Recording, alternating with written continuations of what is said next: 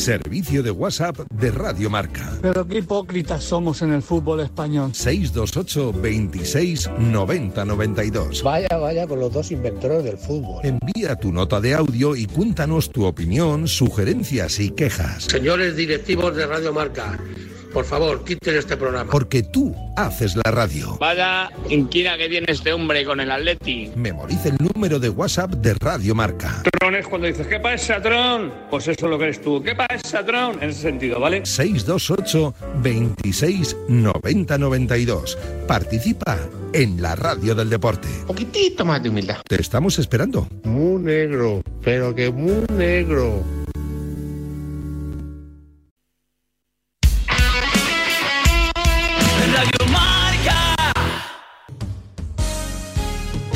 Esto es Radio Marca.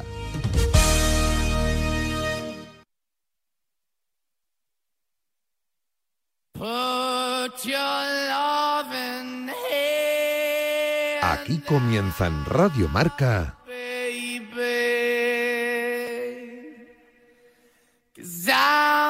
Directo Marca. Con Rafa Sauquillo.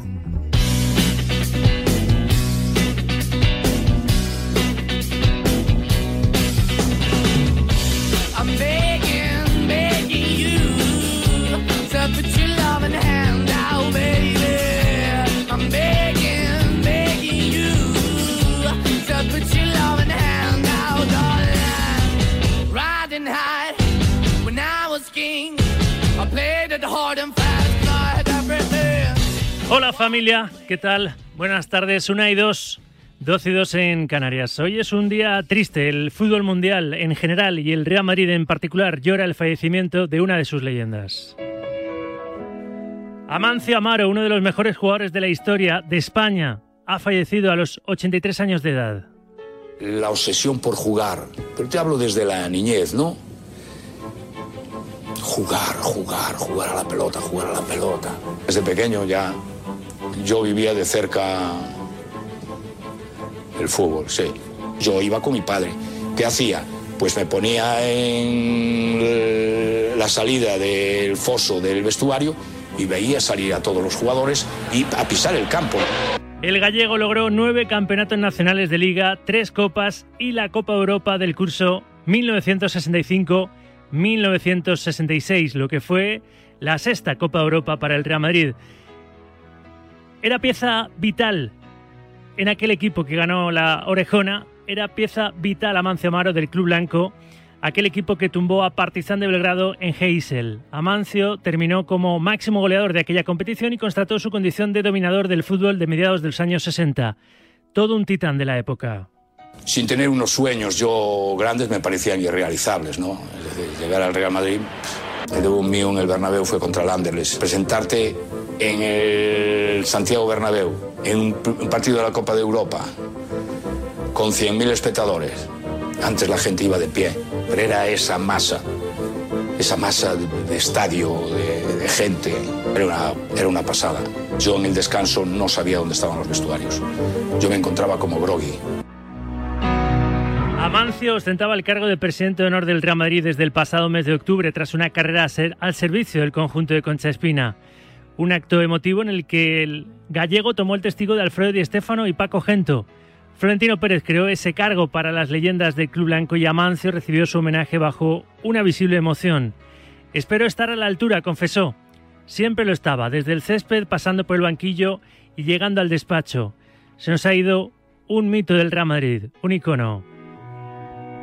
Conocido como el Brujo, sirvió como puente entre el Real Madrid dominador de las Copas de Europa y el de los Yeye, que alcanzó ese título en la máxima competición. Amancio fue fundamental, anotando gol en la semifinal de San Siro ante el Inter y empatando en la final ante el Partizan tras el tanto de Vasovic que abrió el partido en el minuto 55. Un jugador de culto que dejó highlights como su doble autopase que supera cualquier frontera y paso de los años. Sin duda fue uno de los mejores de todos los tiempos. He jugado en la banda con el 7, pero mis acciones siempre han sido entrando en diagonal, ¿no? Siempre era un jugador donde recibía el balón y iba directamente como un tiro, ¿no? Hacia la portería. También pasó por el banquillo, desde el Castilla hasta el primer equipo, siendo uno de los grandes defensores de la Quinta del Buitre, demostrando su lealtad y amor por el Real Madrid. Por ello, todo el mundo del fútbol llora su fallecimiento. Un jugador único que traspasa las eras y que, vestido de blanco, alcanzó los máximos objetivos posibles. Con España también hizo historia al formar parte de aquella selección que consiguió el primer título importante del equipo de todos, la Eurocopa de 1964. También jugó con el combinado nacional el Mundial de 1966. Amancio, un mundial en su haber, precisamente el último mundial que jugó España, año 1966, Inglaterra. ¿Qué recuerdos eh, le trae a Amancio ese mundial? Bueno, me trae recuerdos como jugador de fútbol, el haber conseguido una meta, el ir a un mundial es algo de lo que soñamos todos los jugadores. En aquel mundial queremos recordar que había un excelente equipo, sin embargo Amancio no se hizo un buen papel. Sí, efectivamente. Creo que ahora ha cambiado bastante la mentalidad y ahora se juega eh, más con, con la cabeza y porque anteriormente creo que íbamos bastante influenciados por la garra y el corazón y hoy en el fútbol hay que emplearlo sí, pero con cabeza. Cabeza y corazón, descanse en paz, don Amancio Amaro, brujo, mito, leyenda del Real Madrid. A su memoria le dedicamos el programa de hoy. Sed bienvenidas, sed bienvenidos. Es martes 21 de febrero de 2023 y esto es Directo Marca hasta las 3 de la tarde. Un motivo más para el Real Madrid dedicarle esta noche al que era su presidente de honor la victoria en Anfield. La UEFA ha aceptado que se guarde un minuto de silencio para Mancio Amaro antes del partido y los jugadores blancos lucirán un brazalete negro.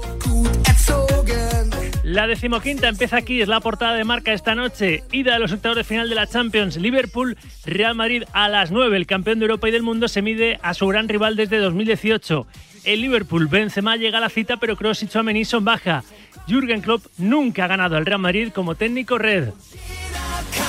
Ancelotti, al técnico del vigente campeón de Europa, le preguntaron ayer en la previa por la condición de favorito de su Real Madrid.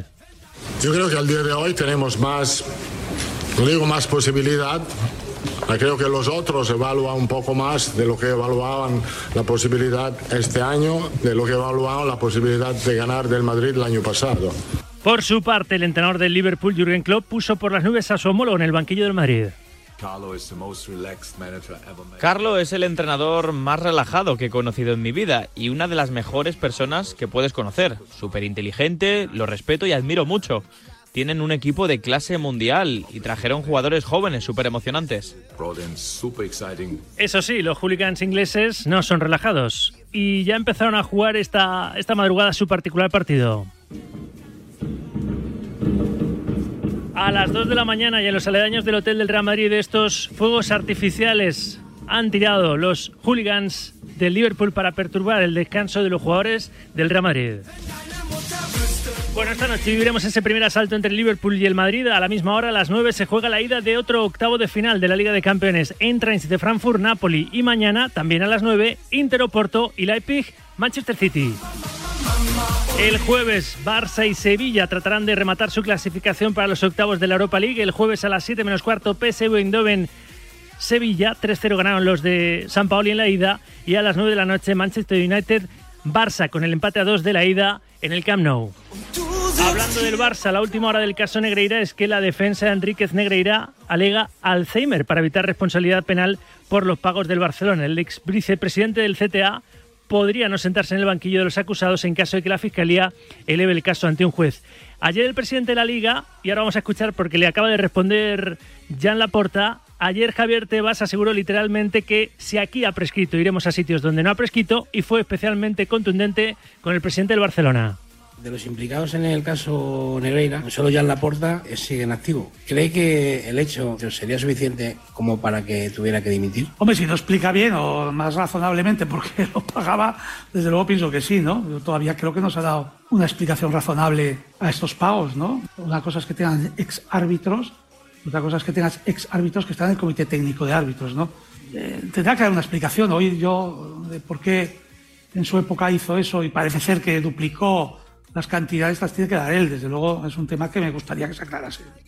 De momento no ha aclarado nada la porta, pero acaba de hacer una declaración institucional el presidente Azurana en la que, por ejemplo, dice quiero hacer unas declaraciones sobre las noticias alrededor de las consultas técnicas que se han hecho sobre árbitros y jugadores, se han externalizado se ha externalizado no solo esas consultas, sino la investigación y se está llevando a cabo una investigación por un abogado externo, siempre en coordinación con Compliance. Están haciendo un análisis de tal manera que la investigación sea rigurosa. Él ya sabía lo que había. Él duplicó, triplicó el pago a Enríquez Negreira por esa asesoría verbal sobre los árbitros. Pero Laporta ha sido tocado en el orgullo por Javier Tebas y le ha contestado al presidente de la liga, después de lo que dijo y que acabáis de escuchar, esto. que el señor Tebas ha aparecido a la palestra, lo cual no es sorprendente porque ya nos habían avisado algunos de ustedes de que el señor Tebas estaba pues detrás de una campaña reputacional contra el Barça y contra mi persona. Bueno, ya se ha sacado la careta, pues sigue con su obsesión con el Barça, con su fobia por nuestro club. El señor Tebas ya, cuando yo era presidente en el 2005, si no recuerdo mal, era vicepresidente el del Alavés, hizo una denuncia para que Messi no jugara en el Barça, por ejemplo. Y luego ha tenido una trayectoria, ha tenido una trayectoria de, eh, ya te digo, una obsesión por, por el Barça siempre. Ahora sé que no perdona el hecho de que el Barça no hayamos suscrito el acuerdo con CVC. Tampoco soporta que estemos en la Superliga. Y yo creo que la manera que tiene su modus operandi habitual. Sale su intención de dominar el Barça desde la distancia. Conmigo de presidente se ha encontrado que no puede dominar el Barça desde la distancia y ahora lo que hace es manifestar su voluntad de que yo deje de ser presidente del Barça. Pues mire, no le voy a dar el gusto al señor Tebas. Dura respuesta de la porta hace unos instantes, como habéis escuchado, a Javier Tebas. Ha dicho en esa declaración institucional, no ha admitido preguntas, ha sido una declaración institucional, el acto nada tenía que ver con, con el asunto de- del caso Negreira. Consideramos necesarias esas consultas técnicas y de jugadores, técnicas arbitrales y de jugadores. Ahora las hacemos internamente. Esos informes se hacían con la factura correspondiente y tenía el soporte documental y de vídeo que corresponde. Eso se hizo así durante mi anterior mandato, con factura documental. En el momento que tengamos más información, os lo comunicaremos. Pues está el mundo del fútbol y los árbitros en general, sobre todo los trencillas en particular, bien interesados en que se llegue hasta el final de este feo asunto que ha cubierto de negro la honorabilidad, honestidad de generaciones de árbitros y por tanto ha puesto en solfa la limpieza de la liga de la competición, de las competiciones nacionales en nuestro país hasta que no haya una depuración de responsabilidades. Mientras tanto, los equipos empiezan a revelarse. Las denuncias de Sevilla y Español abren la puerta al resto de los clubes para posicionarse y alzar la voz pidiendo que se llegue hasta el fondo en este Barça Gate. Más cosas. La vigésimo segunda jornada de la Liga Santander se completó anoche con el Getafe 1 Valencia 0. Los azulones toman aire a costa de un equipo che en el que debutaba en su banquillo Rubén Baraja. Borja Mayoral fue el autor del gol del triunfo del Getafe. Para todos, ¿no? no conocíamos la victoria en este 2023, estaba siendo difícil, nos estábamos mereciendo más en todos los partidos, yo creo que hoy ha sido un partido, un partido de equipo, un partido de, de, de afición, de toda la gente, hemos estado muy, muy unidos, hemos salido a ganar el partido y al final lo hemos, lo hemos conseguido. Palabras de Mayoral, del goleador azulón, en Dazón después del encuentro. Y ojito al Valencia, porque la de anoche, su quinta derrota consecutiva en Liga, no ha ganado todavía en lo que llevamos de 2023 y cae al penúltimo puesto. En segunda, la vigésimo octava jornada de la Liga Smartbank se cerró anoche con el Málaga 3, Zaragoza 0. Los malacitanos, todavía en descenso, cogen impulso a costa del cuadro maño, que se queda decimoséptimo en la tabla con 33 puntos a 4 de la Ponferradina, que es el primer equipo en puestos de descenso a Primera Federación. Y para completar la portada futbolera, en fútbol femenino, Copa de las Naciones en Australia, tras la primera derrota de España sin las 15, partido en el que las anfitrionas, Australia, fueron superiores. Las oceánicas sentenciaron la primera parte con tres goles y las de Bilda maquillaron el marcador hasta el 3-2 final. Tras esa derrota, mañana a las 4 y media de la mañana, hora peninsular española, nos enfrentaremos a la República Checa en la tercera jornada de esta Copa de las Naciones, después de una victoria y una derrota, que ese es el balance de los nuestros en este torneo que sirve a modo de preparación del Mundial que tendrá lugar allí mismo en Australia y en Nueva Zelanda, Mundial de Fútbol Femenino este verano. 1 y 14, 12 y 14 en Canarias. Basta de fútbol, hay más deportes. Y hay baloncesto. Después de contarte con toda la pasión del mundo ese título de Unicaja de Málaga en Badalona, Copa del Rey, muy meritoria del conjunto malacitano. En baloncesto, España ya está clasificada para el Mundial, pero afrontamos esta semana, jueves-domingo, una nueva ventana con la selección española. Charlie Santos, buenas tardes. ¿Qué tal, Rafa? ¿Cómo estás? Buenas tardes. Cuando aún colea la resaca dulce del triunfo de Unicaja, que lo sigue celebrando ante su afición, hay jornada de Euroliga con presencia para Real Madrid, Barcelona, Masconia y Valencia. También, como decías, partidos de clasificación para el Mundial. Ya estamos en ese campeonato, pero es importante para mantener el 1 en el ranking antes de la cita mundialista los últimos partidos oficiales antes del Campeonato del Mundo. Mucha juventud, muchos jugadores eh, eh, que van a debutar en la selección que entrenará una vez más Sergio Scariolo. Por parte nuestra tenemos una ventana de clasificación al Mundial que hemos ya conseguido, pero que queremos eh, honrar de la manera mejor posible, compitiendo, así que con ganas de poder trabajar eh, y, y luego, por supuesto, de poder competir, porque esto hace parte de nuestro ADN y, y no, no queremos cambiarlo independientemente de, de la calidad de los rivales y de, y de la mm, experiencia ¿no? del- de la plantilla que tenemos. La selección que está concentrada en Alicante antes de viajar eh, mañana miércoles eh, rumbo a Islandia para jugar ante el combinado ese partido, ese penúltimo encuentro de clasificación. Una lista que abandera Alberto Díaz como campeón de Copa con el conjunto malagueño y también otro campeón de Europa como Joel Parra. Con muchas ganas, con la misma ilusión como si fuese la, primera ventana, ¿no? Con jugadores nuevos, así que nada, eh, muy contentos de, estar todos aquí, con ganas de, también de, competir, ya te digo, con la misma ilusión que, el primer día. Llevar la camiseta de España siempre hay que defenderla, entonces son dos partidos que sí que estamos clasificados, pero queremos seguir eh, compitiendo, seguir mejorando como, como, como grupo y entonces pasan por, por intentar ganar estos dos partidos, sobre todo competir. Después de Islandia, la selección viajará directamente a Cáceres, donde el domingo a las 7 de la tarde, ante el combinado italiano, cerrará la clasificación en el último partido oficial antes del Campeonato del Mundo que arranca el 25 de agosto. Y donde defendemos títulos, somos los vigentes campeones del mundo y de Europa, que se dice pronto, la número uno del ranking FIBA, del ranking mundial del baloncesto planetario. Gracias, Charlie, luego ampliamos. Chao, Rafa, hasta ahora. 1 y 17, 12 y 17 en Canarias. Y también, para rematar, el todo menos fútbol, la información polideportiva, siguen los elogios para John Ram en golf. Ram, el elegido, Tiger Woods sitúa al León de Barrica como el referente del golf mundial. El español ha protagonizado un arranque inédito en el PGA Tour desde el año 1975. Woods avisa que John, dice el Tigre literalmente, apenas ha empezado su carrera y ya es de nuevo número uno del golf mundial. Va a ser mundial seguro el asunto del caso Negreira, porque va tomando unas dimensiones sísmicas, ¿verdad? Unas dimensiones siderales. Todo esto lo vamos a comentar, claro que sí. Todo, todo lo relacionado con el caso Negreira, lo que ha dicho Laporta contestando a Tebas y sobre todo vamos a intentar poner el foco en el fútbol y en esa ida de los octavos de final de la Liga de Campeones para el Real Madrid. Arranca ese primer asalto en Anfield frente al Liverpool en el día en el que se nos ha ido, nos ha dejado una leyenda del Real Madrid, Amancio Amaro. Todo esto va a ser motivo de la tertulia a las 2 y 10, en menos de una hora, con esta compañera y compañeros. Hoy formamos el corrillo con Claudia García, José Luis San Martín, Javi Gómara y José Miguel Muñoz.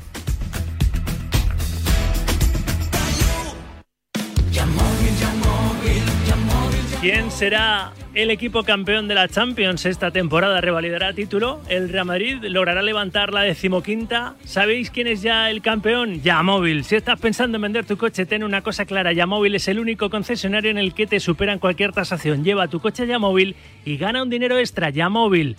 El equipo con la mejor afición. Bueno, pues en este desbarajuste, ya en abierto este el horror 6, báculo 8, que nos 26, sentimos El preguntón. Males y. ¿Cuántas preguntas haces, Te lo Chitulín? voy a preguntar directamente Dadle su merecido y respondedle mucho al preguntón 2.0. de manera participativa. Preguntón 2.0, luego estaremos ahí contigo en la capilla ardiente de Amancio Amaro, que se abre a las 3 en el Santiago Bernabéu para que el madridismo se pueda despedir de uno de sus mitazos. Pero, Chitu Gómez, tienes preguntas seguro para el personal que estoy también seguro van a responder en forma de notas de audio a ese número que siempre recuerdas, ¿verdad? Al 628 26 90 92. Chitulín, buenas tardes. ¿Qué tal, Rafa? Muy buenas. 628 26 90 92 es el teléfono de los oyentes donde recopilamos notas de audio a preguntas que te lanza el preguntón. Y la que quiero plantear en primer lugar es si Tebas lleva razón, es decir, si aquellas declaraciones que escuchaste ayer en Radio Marca del presidente de la liga afirmando que si no se encuentra una solución lógica y una explicación, mejor dicho, oportuna a todo el caso de Negreira con el Barça, Jan Laporta debería dimitir. Yo te lo pregunto, 628 26 90 92. ¿Tiene que dimitir el presidente del Barça que en su día contrató los servicios de Negreira, o mejor dicho, siguió contratándolos e incluso aumentándole el sueldo? 628 26 90 92, más allá de los árbitros, que es el tema de la semana, incluso del mes quizá del año, pues la porra de directo marca clásica para los partidos grandes como el que se va a vivir esta noche en Anfield entre el Liverpool y el Real Madrid. Y puedes decir tu resultado y tu pronóstico. Y en clave blanca hoy con el negro del luto pues hay que hablar también de Amancio Amaro. Si tienes alguna anécdota con este futbolista si puedes calibrar cómo fue su leyenda en el Real Madrid qué tipo de jugador era para contárnoslo a los más jóvenes pues yo te voy a hacer un hueco muy cariñosamente en el 628 26 90 92 luego ya Rafa te voy escuchando a lo largo del programa y ya sabes que tenemos cita con el micrófono rojo que tiene que estar presente mostrando sus respetos en la capilla ardiente para Amancio Amaro, o sea que desde las 3 hasta las 9 va a estar abierta en el estadio Santiago Bernabéu y nosotros vamos a estar ahí para ver cómo van llegando compañeros, amigos, familiares y cómo se le rinde el respeto que se le debe a una leyenda del fútbol y del deporte español. Y ahí va a estar, gracias Chitu, el micrófono rojo de Radio Marca para presentar nuestro respeto a esa leyendaza Amancio Amaro que nos ha dejado hoy a los 83 años. Es la 1 y 21, 12 y 21 en Canarias. Esto está simplemente arrancado, pues va, va a ir cogiendo velocidad de crucero con Luis Beamut tocando las teclas, tocándolas bien en la parte técnica y con Ainhoa Sánchez y Charlie Santos, ese doble pivote, pivote ya famoso en la producción de Directo Marca hasta las 3. Vamos a seguir fuertes en nuestro lema, agarrados a este claim. El deporte con rigor, pero sin rigidez. El deporte es nuestro. Radio Marca.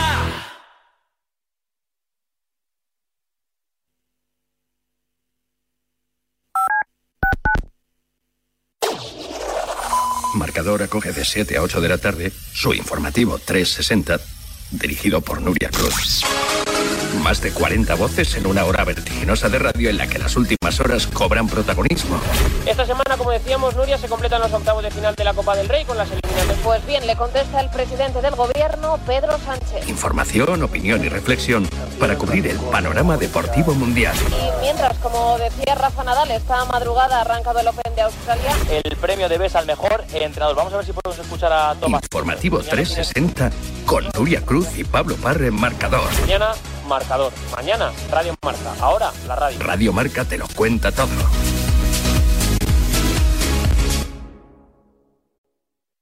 ...1982...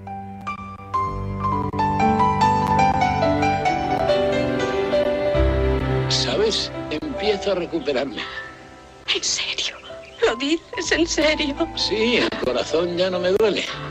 Quizá esté muerto. Ah, Norma, te quiero tanto. Henry Fonda gana su primer Oscar por En el estanque dorado.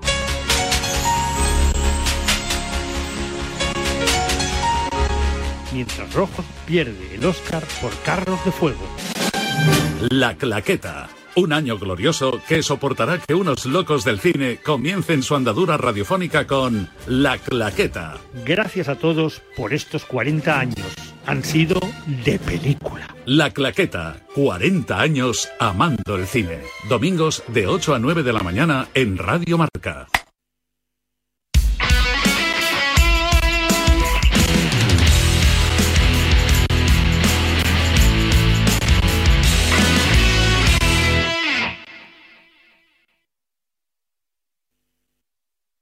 I'm begging. Rafa Sauquillo en Directo Marca.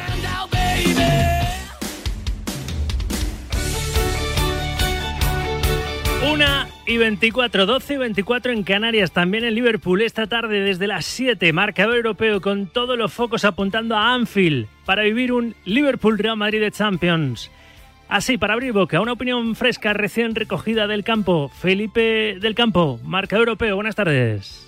Hola, Sauquillo. Eh, buenas tardes. Hoy no son buenos goles porque decimos adiós a, Mancio eh, Amaro, uno de las leyendas de- del Real Madrid, uno de los primeros dorsales siete que luego heredaron eh, Juanito, Utragueño, Raúl, Cristiano, en fin, ese 7 que tendrá su homenaje hoy en marcador europeo, en una jornada que viene marcada por el primer enfrentamiento eh, Liga Premier. Hoy tenemos a un Real Madrid contra, contra el Liverpool. Me gustaría además aprovechar para lanzaros ese, ese mensaje, esa pregunta.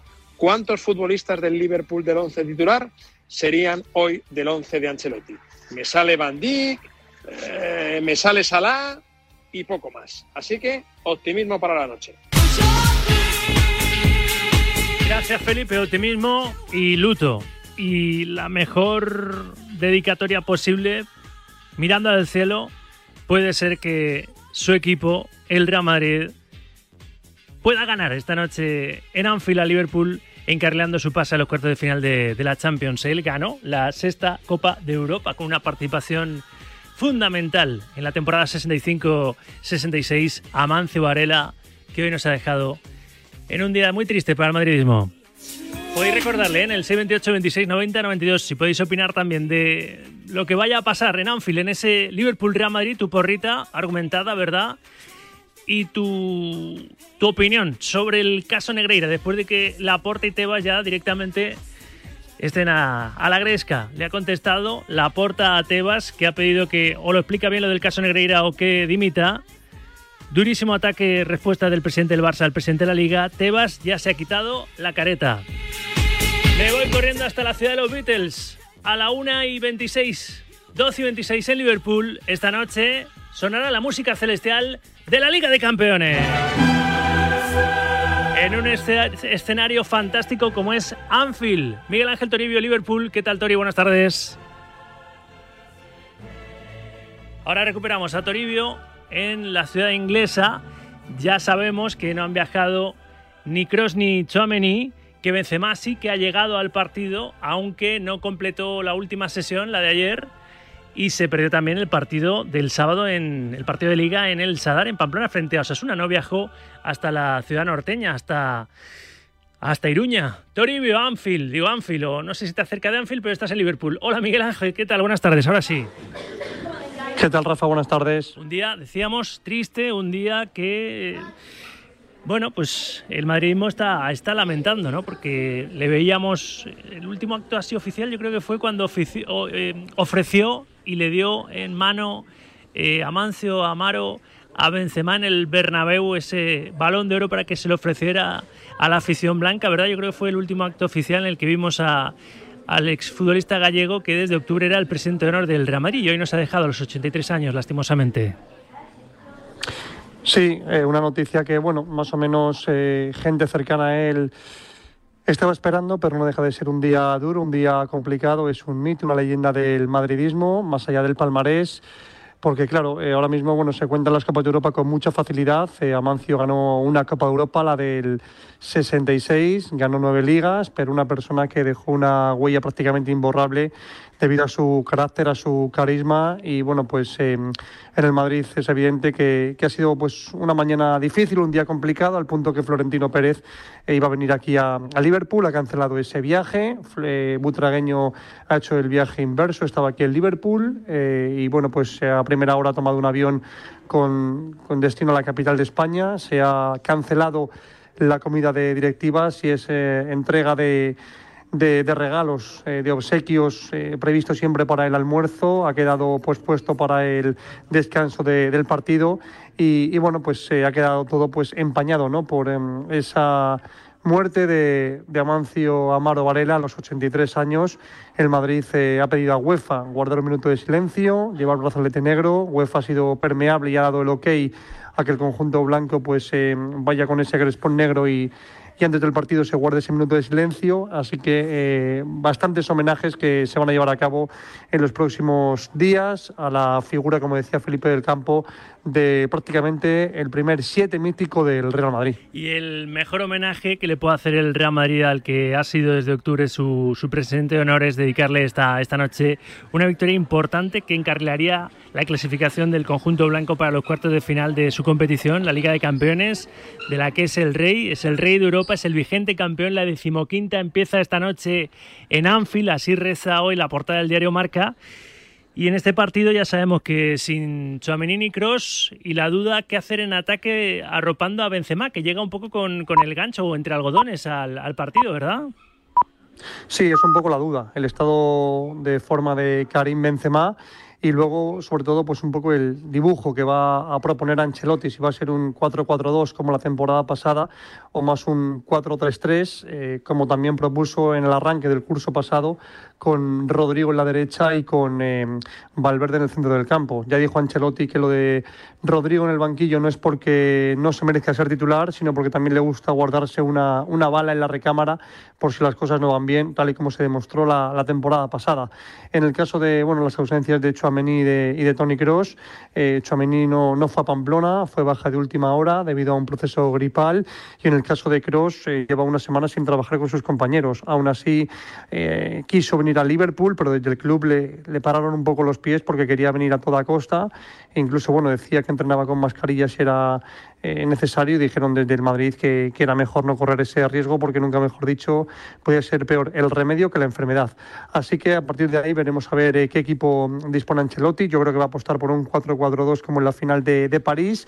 Con respecto a ese equipo habría tres novedades. Jugaría Rudiger en lugar de, de Mendy, Camavinga por Casemiro y jugaría Ceballos en lugar de Toni Kroos. El equipo será el siguiente, con Courtois entre palos, en defensa con Carvajal, Militao, Rudiger y Alaba del lateral izquierdo, pivote Camavinga, escoltado por eh, Luka Modric y Dani Ceballos, y arriba Fede Valverde, Vinicius y Karim Benzema. Ese es el presumible 11 que va a alinear Carlo Ancelotti esta noche en, Anfield. Ayer en la previa no solo habló el técnico italiano, sino también Luka Modric, uno de los jugadores importantísimos, ¿no? Con cinco Champions vistiendo la, la, blanca, uno de los jugadores con más peso específico en ese, en ese vestuario. Y claro, se monopolizó mucho el, el asunto de su renovación en, en, el turno de preguntas, ¿no, Toribio? De hecho, la primera, eh, una de las primeras respuestas del croata a ese, a ese tema fue esta. No te puedo decir nada porque no ha, no ha hablado con el club todavía. Es, es, lo mismo como año pasado. En estas alturas no, no, no he hablado y estoy muy tranquilo. Quiero seguir, eh, merecerlo seguir, no que alguien me regala algo. Independientemente de esto, lo que va a pasar o no, eh, no, no eh, nada puede cambiar mi, mi relación, mi pensamiento con Real Madrid. Por eso Real Madrid es club de mi vida y pase lo que pase, nadie puede romper esto o cambiar. Modric también hizo autocrítica, sobre todo en su descenso del, del rendimiento tras el Mundial de, de, Qatar. Me estoy mejorando después del Mundial.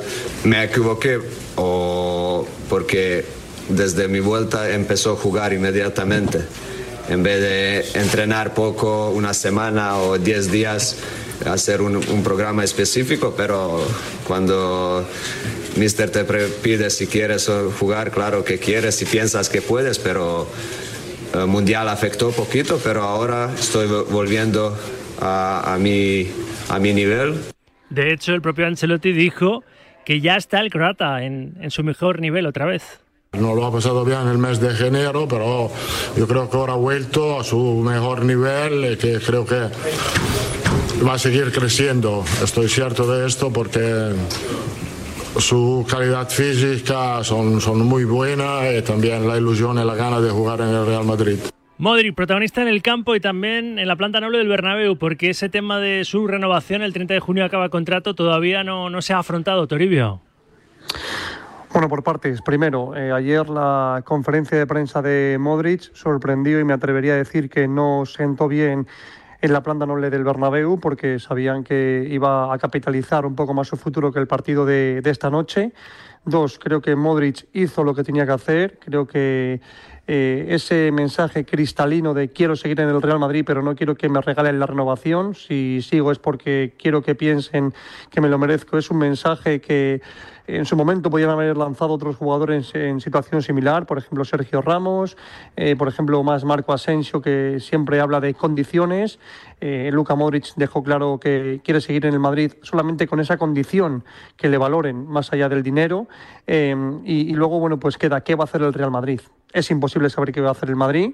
El Madrid le gustaría renovar a Luka Modric, pues sí, le gustaría renovar a Luka Modric, pero significa que le va a renovar, pues nunca sabe Rafa. Al final eh, queda una semana muy intensa, quedan meses muy muy intensos y si hoy, por ejemplo, eh, el Liverpool o la semana que viene el Barça eh, pasan por encima del Madrid, pues si Modric es uno de los señalados, quizá eso puede condicionar su, renovación, más incluso que una posible llegada de Bellingham, que ayer le preguntaron a, a Modric y dijo que no tiene nada que ver.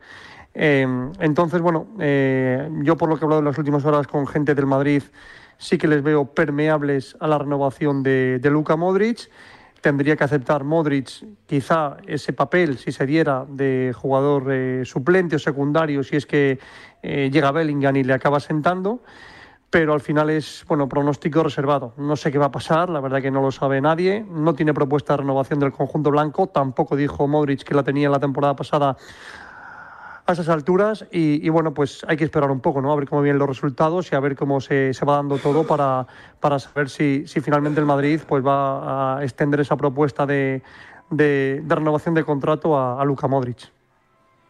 Y luego, por centrarnos en lo que es el, el partido de esta noche, Ancelotti dijo esto respecto al Liverpool que se espera un equipo red que ha mejorado. Está mal esta temporada en Premier, pero en los últimos partidos ha mejorado. Creo que tiene que ver con el regreso también de, de Van Dijk o Van Dijk, según los puristas, al eje de la defensa. Y luego el entrenador italiano comentó lo de la ausencia de Kroos y Chouameni que, que no se lo esperaba.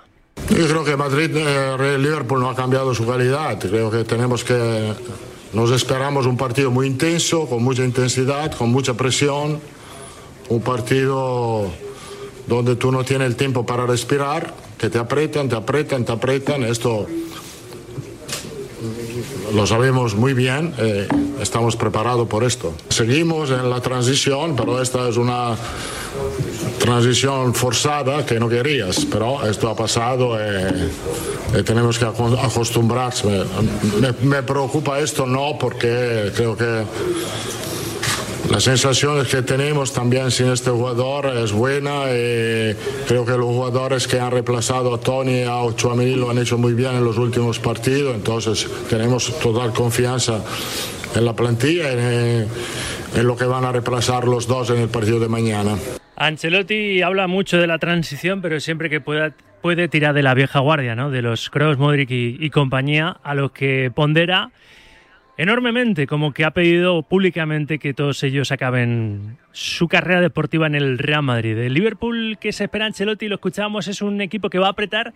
Ha empezado apretando esta madrugada incluso la afición, bueno, más que la afición, los hooligans del conjunto Red intentando perturbar el descanso de los jugadores del Real Madrid en su hotel de concentración. Fuegos de artificio, a ver si los fuegos de artificio finalmente son en el luminoso y con un resultado a favor del Real Madrid, ¿no? Este es el otro fútbol, que diría aquel. Esto, esto también ha molestado, ¿no? En la expedición blanca, Toribio.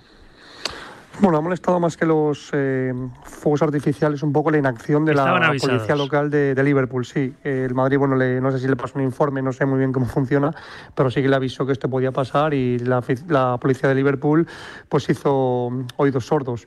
Eh, no sé, me llama la atención un poco eh, esta chiquillada.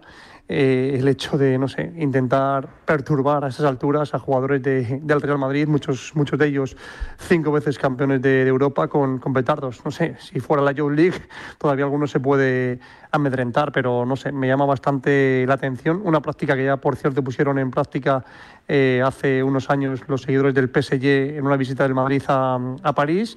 Y, y, bueno, pues eh, no sé, más que el hecho en sí, al Madrid le, le molesta. Eh, que, la policía pues no hiciera nada para, para frenar esta, esta chiquillada. Eh, hay que recordar que, bueno, la afición del Liverpool seguro que es una afición ejemplar, pero que como en todas las aficiones, pues, pues tiene eh, gente que, que está desubicada, gente que son violentos. Eh, aquí se llaman hooligans, en España se llaman ultras, porque en 2021, con aquel partido a puerta cerrada, también apedrearon el autobús de, del conjunto blanco. Así que, bueno, esperemos que se quede en anécdota en, en, esta previa, pero sí hay bastante malestar en el Real Madrid, más por eh, el lanzamiento de fuegos artificiales, más que por eso, por la inacción de, de la policía, que también, bueno, pues eh, no hizo lo que tenía que hacer en esa eliminatoria en 2021, cuando el conjunto blanco recibió ese lanzamiento de objetos al, al autobús a la llegada a Anfield. Algo más, Toribio, desde Liverpool. que el Liverpool vestirá de rojo, el Madrid vestirá de blanco, con cerca de 2.000 seguidores en las gradas del Real Madrid de, de Anfield y con el arbitraje del rumano Isvan Kovacs. Gracias, Miguel Ángel. Hasta luego, Rafa. 1 y 40, 12 y 40 en Canarias, también en la ciudad donde esta noche, en ese estadio en Anfield, en Liverpool, se va a jugar la ida de esa eliminatoria de octavos de final entre el conjunto Red y el Real Madrid. Octavos de final de la Liga de Campeones. Voy a buscar una opinión en blanco. La firma. No corren a na, na, na, na, na, na, na. A propósito, primero, Ulises Sánchez Flor, el confidencial. Hola, Uli, ¿qué tal? Buenas tardes. ¿Qué tal, Rafa? Buenas tardes. De una leyendaza que nos ha dejado hoy a los 83 años, con la que seguro tú tienes también anécdotas y, y tuviste buen trato, ¿no? Don Amancio Amaro, el brujo.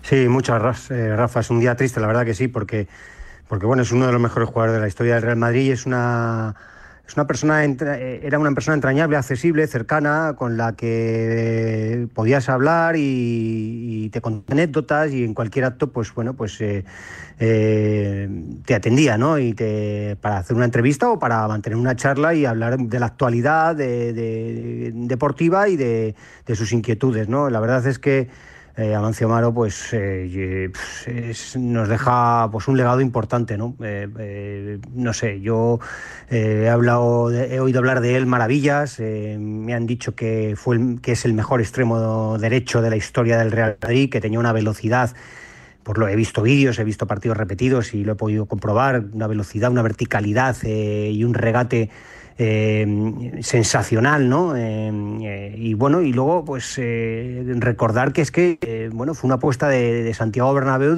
mm, para darle un impulso a un Real Madrid que, que, está, que entraba en declive después de ganar cinco copas de Europa seguidas, el Madrid de Di Stéfano, y que con su fichaje, que, fue una apuesta personal de, Di Stéfano, de, perdón, de, de, Bernabéu, pues su, con, su, con su fichaje, pues el Real Madrid, seis años después, volvió a ganar otra Copa Europa, la sexta, eh, frente al Partizan de Belgrado eh, en el Estadio Gesell de Bruselas, y, bueno, pues eh, Amancio era considerado como uno de los mejores jugadores de, ese momento, ¿no? Y, bueno, pues eh, hizo 14 temporadas en el Real Madrid y dejó un huella por, por ser, por ese fútbol ofensivo, vertical, amenazante. y luego por ser una persona de trato sencillo, cercano, humilde, tímido y bromista. La verdad es que, que bueno, pues hoy el madridismo está de luto y, nos queda el recuerdo de, un grandísimo jugador y una muy buena persona. Hoy el que fuera tantos años nuestro director aquí en Radio Marca, Paco Arcegaridad, esta mañana en la tribu con Raúl Varela, le comparaba, porque fue un estrellón de su época, le comparaba con Cristiano Ronaldo, que sería el Cristiano Ronaldo de su época, también un 7, ¿no? Uno de los primeros 7 en la historia de, del Real Madrid que impactó y que, en fin, que, tuvo un recorrido espectacular hasta el punto de ser presidente de honor desde el pasado mes de octubre. Ya decimos, hoy lamentamos la, muerte de, un brujo del fútbol español, de un crack como fue Don Amancio Amaro. Por él, seguro, el Madrid va a intentar hacer, si cabe, mejor partido el que tuviera previsto esta noche en, Anfield. ¿Cómo ves la eliminatoria? Porque eh, si es hace un, un mes o mes y medio, diríamos que el Madrid favoritísimo, pero ya de cara a la ida en Anfield y el Liverpool con las ganas que le tienen a los blancos después de haber perdido dos finales ante ellos, dos finales de, de Champions, este Liverpool ha mejorado un poquito y, y no sé cómo cifras para empezar en la ida y en el global de la eliminatoria el porcentaje de favoritismo de uno y otro, Ulises. Bueno, pues eh, creo que el Madrid es favorito. Eh, es favorito porque mm, eh, llega en mejor momento que el Liverpool al primer partido eh, de esta eliminatoria y porque tiene el factor campo, que es el Bernabéu. La vuelta en el Bernabéu pues eh, siempre es muy importante y ya lo vimos la temporada pasada. Pero también es verdad que el Liverpool después ha- parece que está saliendo de, de esa crisis, que los dos últimos partidos ha recuperado eh, la dinámica de ganar. eh, lo mismo le ha pasado al Real Madrid, ¿no? Eh, después del Mundial de Clubes, pues vemos otra vez a un Madrid que parece que quiere ser un equipo más sólido, más consistente y quiere recuperar el espíritu que, pues eso, que la temporada pasada le llevó a ganar la, la- Champions, ¿no? Ser un equipo muy trabajador, muy sacrificado, muy solidario. Y yo creo que, que el Real Madrid, si eh, consigue eso, se- ser un equipo fiable en lo defensivo, pues al final eh, va a estar en la pelea con los mejores eh, equipos de Europa. Lo vimos en Pamplona, el partido del Real Madrid fue de sufrimiento y fue de, de mucho trabajo, de mucho de picar piedra y al final eh, eh, la capacidad ofensiva de Vinicius, eh, luego sale Asensio, hoy va a estar Benzema, pues te, puede hacer ganar partidos. El Madrid va a sufrir en Anfield, va a ser un partido muy exigente, lo dijo ayer Ancelotti, un partido de altísima intensidad, de, mucho trabajo. Y, el Madrid tiene que tener, cuidar eso, los despistes, los regalos defensivos que sí tenía en, en estos inicios de, del año 2023 y que parece que poco a poco pues va perfeccionando y con ello pues traerse un buen resultado a la vuelta al Bernabéu para, para poder pasar la eliminatoria. Yo creo que el Madrid, a pesar, como digo, de que hay, hay una mejoría en el Liverpool, eh, es más equipo todavía, eh, compite mejor por experiencia y, por, momento de forma. Ayer Jürgen Klopp, en la previa al técnico Red, reconoció que necesitan dos partidazos para pasar y que el Real Madrid les podía ganar sin estar a su 100%. Y preguntado por el último enfrentamiento, que fue precisamente en la final de, de París, la temporada pasada, en la final de, de la Copa Europa, que supuso la decimocuarta para el Real Madrid, el técnico alemán confesó esto. One of the biggest clubs in the world, most successful clubs for sure. Son partidos diferentes, uno de los clubes más grandes del mundo. Jugamos esa final en París y no la volví a ver desde entonces, desde este fin de semana. Ahora sé por qué no lo vi, pero tenía que hacerlo. Hicimos un buen partido, pero no conseguimos ganar. En ese partido se puede ver la experiencia del Real Madrid en este tipo de partidos. No la pierden, aunque el rival tenga ocasiones. Es lo que puedes aprender de ellos. That's what you can learn from them. ¿Te atreves con un resultado, una porrita, Ulises? Y si no acierta, no, no te lo recordaré. Borraré el copión. No te preocupes. Bueno, pues me atrevo con un empate a uno. Eh, creo que mm, puede ser un partido un poco cerrado eh, en el sentido de que, de que va a ser exigente, de alta intensidad, pero los dos equipos pues eh, va- van a querer pues eso no, no sufrir muchos daños tomar sus precauciones desde el punto de vista defensivo y bueno pues no sé en ese juego de transiciones se pueden hacer daño eh, y por eso pues eh, vamos a ver no sé si un, empate a uno no, te dejaría evidentemente la eliminatoria abierta pero también sería un buen resultado para el Madrid Noticia de última hora, por cierto, la Liga ha emitido una, una nota con esto del caso Negreira. Ulises, los clubes rechazan y repudian los hechos conocidos por el caso Negreira, Fútbol Club Barcelona. Reunida en el día de hoy la comisión delegada de la Liga, compuesta por el Atlético Madrid, Levante, Sevilla, Real Betis, Real Sociedad, Cádiz, Getafe, Villarreal, Tenerife, Deportivo Alavés, Eibar, Las Palmas, Lugo y Huesca, y tras haber hecho balance de todo lo acontecido en las juntas de división, así como de la información publicada en los medios de comunicación, esta comisión delegada quiere manifestar, la Liga ha expuesto a todos los miembros de la comisión delegada las diferentes actuaciones que ha realizado en el día de ayer, la Liga, tal, la cual, en fin, que se empiezan a mojar los, los clubes a través también de, la Liga por todo lo que está pasando en el caso Negreira, que eh, yo creo que no está escrito el último episodio. Ya sabes que la defensa de, de Enríquez Negreira está, alegado, está alegando Ulises que tiene un principio de Alzheimer para evitar la, la vía penal, ¿verdad? El ex vicepresidente del CTA, que la aporta le acaba de contestar a Tebas que ya se ha quitado la careta, que, que lo que quiere es ir contra el Barça y, y por desgracia esto va a quedar seguramente en nada. ¿O qué, Ulises? ¿Qué piensas tú? Sí, a ver, eh, eh, pienso que José María Enrique Negreira eh, pues se sienta acorralado ¿no? ante tantas informaciones tan precisas, de tanto en, en detalles de pagos, de, del comportamiento de su hijo con los árbitros, de bueno, de- del silencio que, que hasta este momento mantenía la porta, otros presidentes y dirigentes del Barcelona que que bueno pues que no quieren ah, profundizar sobre este asunto. Y bueno pues eh, esto va a ir para largo. Hay que dejar que la fiscalía siga sus investigaciones eh, ese curso para saber y depurar responsabilidades eh, en el ámbito penal en el ámbito deportivo. Bueno pues ya hemos escuchado la opinión de, de Tebas que, que, y de la liga no ahora me parece importante que los clubes empiecen a pronunciarse y que no se pongan de perfil eh, que podían haber ido todos juntos en un comunicado firmado para mostrar un poco lo, eh, pues eso, el apoyo a esas investigaciones judiciales, pero no ponerse de perfil significa también para los clubes eh, eh, un poco la protección de su reputación, de la de la, de la de la Liga Española, no solo de cara al mercado nacional, sino al ámbito internacional donde donde la imagen de la liga pues eh, con esas informaciones está dañada y los clubes no Mm. pueden quedarse eh, en silencio. Sí. O sea, que, que es importante que, que, que, es- se llegue hasta el final y que, sobre todo, que se depuren esas responsabilidades y se conozca. Lo más importante de todo es eh, si el Barcelona tuvo trato de favor eh, durante, durante esos servicios que prestó el vicepresidente, el ex vicepresidente del Comité Técnico de Árbitros al Barça. Está claro. Ulises, gracias. Un abrazo. Adiós, Rafa, un abrazo. Seguiremos andando en ese asunto ¿eh? y los oyentes pueden opinar de todo lo que están escuchando en el 628 26 90 92. La firma. Pero cambiamos de equipo. Vamos a hablar ya del Atlético de Madrid, aunque no cambiamos de asunto, ¿eh? Con los amigos de Suter. Las palas de pádel Shooter les ofrecen la información del Atlético de Madrid.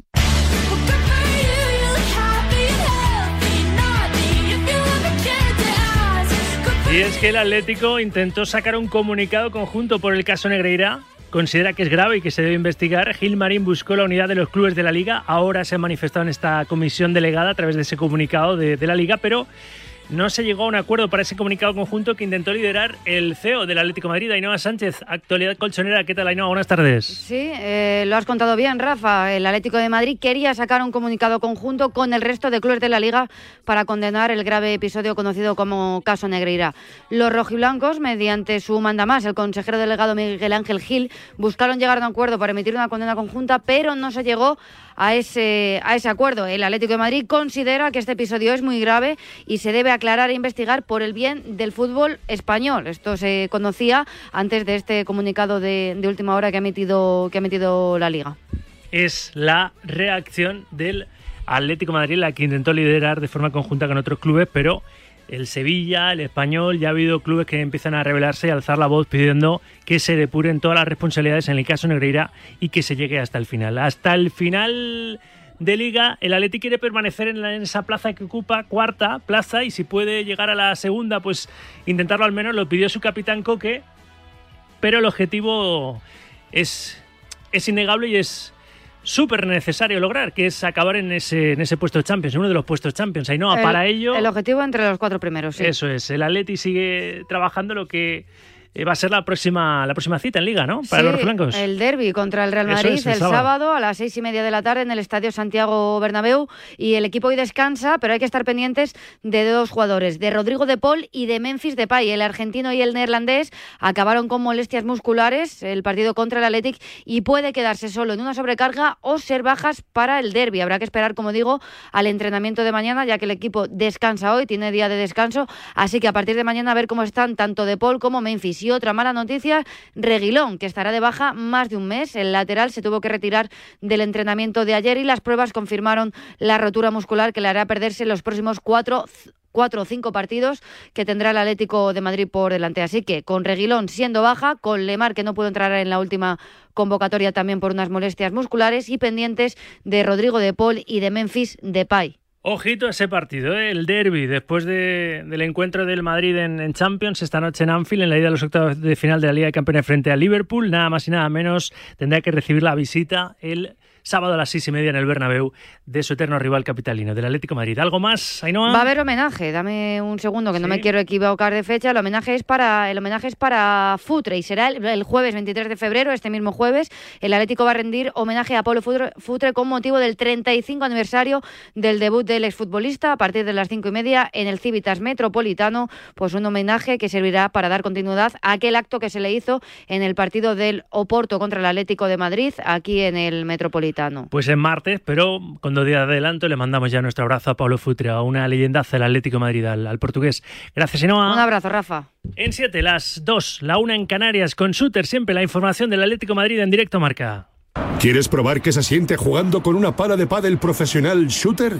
Mayor control. Sistema antivibración. Las palas de Shooter Paddle están hechas aquí, de manera tecnoartesanal, una a una, con materiales de máxima calidad y con nuestro sistema de producción digital las puedes personalizar. Más información en la web shooterpaddle.com.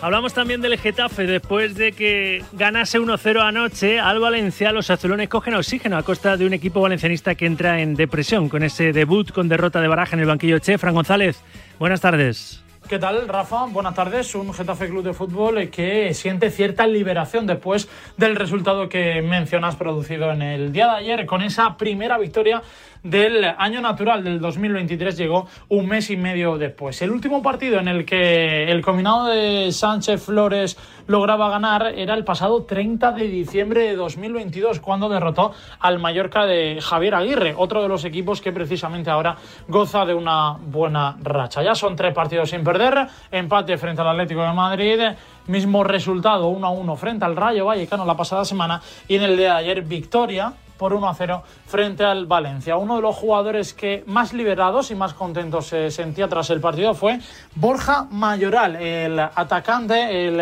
ex del Real Madrid decía que sentía cierta liberación y motivación, por supuesto, tras haberle dado la victoria a los suyos y sobre todo por lo que vivió la pasada semana, que su afición en colisión le pitaba tras ese penalti que falló frente al Rayo Vallecano. En cuanto a los pitos, en cuanto al run run se refiere, cerca del 15 de juego, Sánchez Flores escuchaba eso de Quique, vete ya y eh, lo que tiene el fútbol. En, en los últimos minutos cantaba la afición del Getafe o es. En cualquier eh, caso, el próximo partido del Getafe Rafa es el lunes frente al Villarreal de Quique Setién. Gracias, Fran. Desde Getafe hasta Vallecas.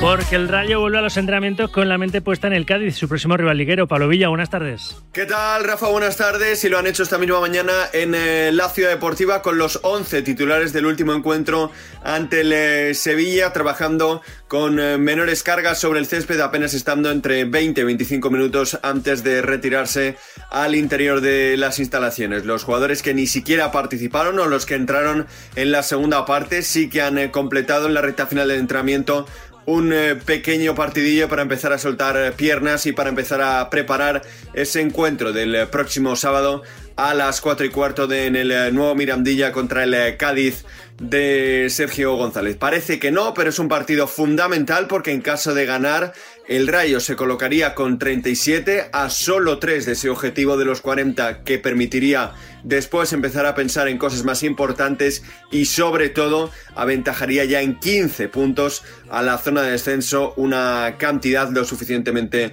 holgada para empezar a abandonar ese discurso de que la permanencia no está cerrada. Desde luego, gracias, Villa, consejito y cerramos la primera hora.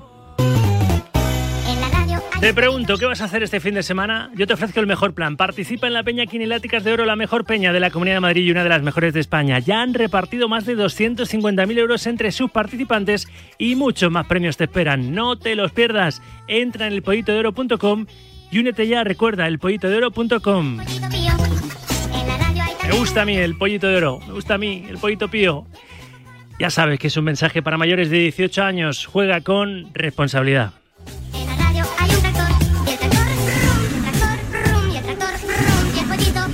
Llegamos a las dos. El deporte es nuestro. Radio Marca.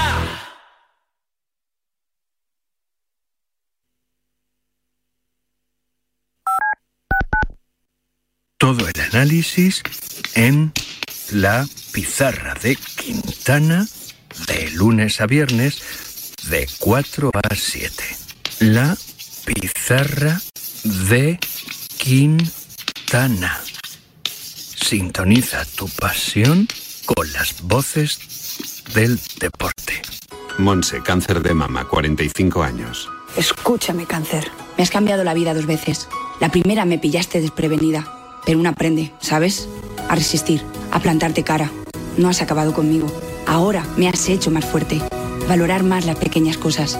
He vuelto a sonreír y confiar en la investigación. En CRIS contra el cáncer damos esperanza a miles de personas creando tratamientos innovadores para que su vida no pare. CRIS contra el cáncer. Investigamos. Ganamos. Los viernes de 3 a 4, Yanela Clavo le pasa el testigo del Cuídate a Natalia Freire, que junto a Juan Carlos Higuero, Dani Porro, Fran Peneito y Lorenzo Albadalejo recorrerán la distancia entre el atletismo y la vida saludable para que todos nos cuidemos practicando el deporte más popular, el atletismo. No lo olvides. Cada viernes te esperamos con una carrera popular en forma de programa de radio en la que te animamos diciendo Cuídate Runner. Marcador acoge de 7 a 8 de la tarde su informativo 360 dirigido por Nuria Cruz. Más de 40 voces en una hora vertiginosa de radio en la que las últimas horas cobran protagonismo. Información, opinión y reflexión para cubrir el panorama deportivo mundial. Informativo 360 con Nuria Cruz y Pablo Parre Marcador. Radio Marca te lo cuenta todo.